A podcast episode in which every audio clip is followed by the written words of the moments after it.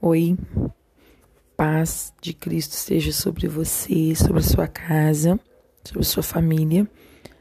Hoje nós vamos falar um pouquinho sobre oração programada. Em Mateus 6,46 diz: E tendo despedido Jesus, foi para o monte orar. Certos momentos, em certos momentos nas nossas vidas, trarão motivação para orar. Pode ser uma crise, uma esperança, um medo, a oração também deve ser parte da nossa programação diária. É, Tessalonicenses 5,17 vai dizer assim: ó, orai sem cessar. A oração deve ser uma parte natural nos nossos pensamentos, não só durante a nossa adoração, mas também durante o nosso trabalho, não apenas no momento de silêncio, mas também no caos. Nós devemos orar todo o tempo. Assim como a gente diz assim que uma criança brinca o dia inteiro ou um adolescente fica no celular todo o tempo falando com os amigos, isso não quer dizer que ele faça isso todo o tempo sem parar. Isso está querendo dizer que a maior parte do dia dele ele está pensando naquilo. Ele está pensando em fazer tudo uma forma de brincar. Ele está pensando em fazer tudo uma forma de se comunicar. A oração também deve ser assim. Apocalipse 5, 8 vai dizer assim, que as nossas orações, elas são como incenso, né? E diante de Deus. E Davi, ele escreveu que a minha oração seja colocada diante de ti como incenso para levantar as minhas mãos em sacrifício. Essa questão do incenso é muito bacana e é muito profunda. Eu não vou conseguir explicar tudo aqui. Mas o povo de Deus, quando estava no deserto, que Deus fez o tabernáculo, lá havia um hábito que era o incenso. Todos os dias se queimava incenso. Os sacerdotes queimavam incenso diante de Deus. Todo o Velho Testamento vai ser uma figura do Novo Testamento, da nossa vida com Deus.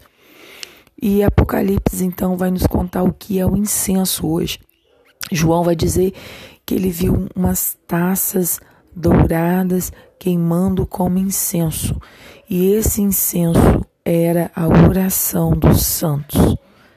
A nossa oração queima diante de Deus como incenso todo o tempo. É muito interessante porque, além de orarmos todo o tempo, nós também precisamos ter horários específicos de oração programar, agendar, colocar um dia, um horário, um local. Por isso que a gente tem falado muito sobre você ter um cômodo, um lugar onde você se refugia, um horário. E isso é muito importante quando nós olhamos para a palavra de Deus.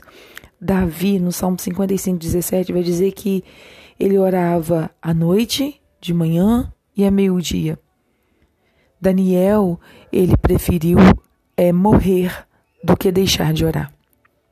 A sentença era essa: qualquer um que adorasse outro Deus, que pedisse algo a outro, morreria.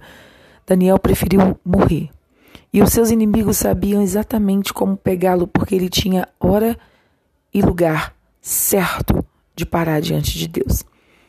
Hora e lugar certo de acessar o trono da graça. Nós temos que ter esse tempo de oração intencional, essa oração programada. Uma oração que nós vamos levar diante de Deus em um tempo específico. Você precisa entender que isso é importante na sua vida e isso vai mudar a direção da sua vida.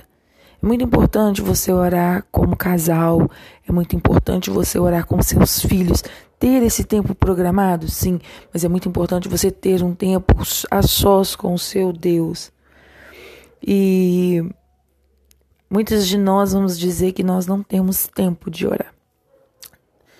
É, uma vez eu ouvi um pregador dizendo assim que o Instagram e o Facebook vão vir para quando a gente chegar diante de Deus e dizer que a gente não tinha tempo. Vai estar lá as horas que nós ficamos no Instagram e no Facebook. Eu não sei se você já olhou quanto tempo você consome rede social, mas tem como você olhar quanto tempo você consome de rede social pelo seu aplicativo. Mas nós precisamos entender que a oração é mais importante do que todas as coisas.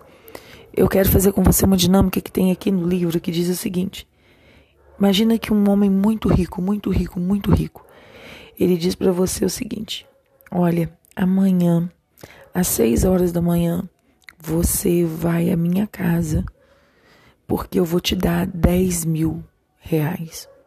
Você podia ter o compromisso que fosse, você iria cancelar esse compromisso para ir. Por quê? Porque seria importante. Sabe por que, que nós não oramos? porque nós não achamos a oração importante. Nós temos uma cultura de achar que a oração não é importante.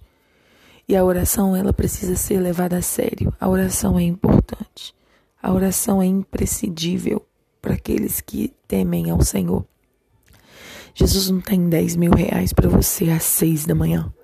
Jesus tem muito mais. Existem tesouros no céu. Eu fico imaginando, sabe, gente? O céu cheio de tesouro que nós não acessamos por falta de oração, por ignorância nossa, por falta de buscarmos ao Senhor.